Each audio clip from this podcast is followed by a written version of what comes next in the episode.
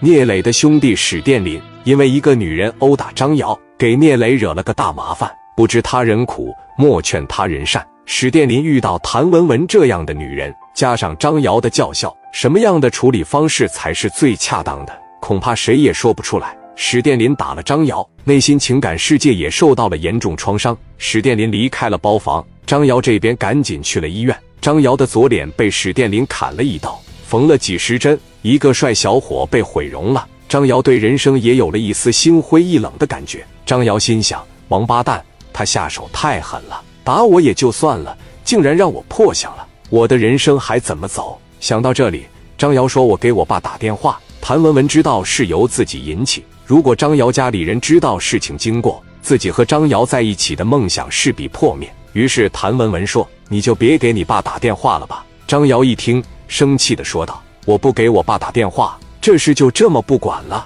我的事你少管啊！张瑶把电话拨给了自己的父亲，青岛市电老虎老大张淑清。电话接通了，张瑶哭着说：“爸，我被人打了。”张淑清一听自己的儿子又惹事了，说：“你活该，爸，我被毁容了。”张淑清听到自己的儿子说被毁容了，马上问：“你现在在哪呢？啥样了？”张瑶哭着说：“我在医院呢，你赶紧过来。”让我妈也过来啊！快点，哪有当爹的不心疼儿子的？张淑清连忙喊来自己的媳妇。媳妇问：“怎么了？”张淑清抱怨说：“平时只知道惯着儿子一身的坏毛病，现在出事了，被毁容了，赶紧去医院吧。”张淑清领着司机和几个保镖，直接奔着医院来了。张淑清夫妇领着一帮人来到医院，张瑶的妈妈一把将谭文文推开了，扑到儿子身旁，搂着张瑶儿子。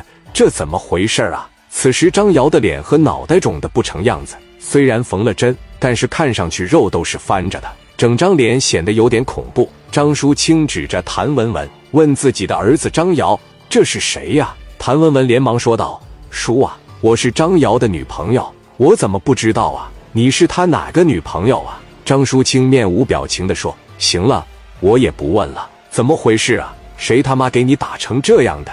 张瑶说：“新艺城夜总会的史殿林。”张淑清知道新艺城夜总会，但他哪里知道史殿林是谁呢？于是问道：“谁叫史殿林呢？”张瑶说：“史殿林是看场子的保安。”张淑清不时对自己儿子的行为也看不惯，但是眼见自己儿子好端端的一张脸被毁容，也无法做到理智和容忍了。说是史殿林打的你是吧？我找人收拾他。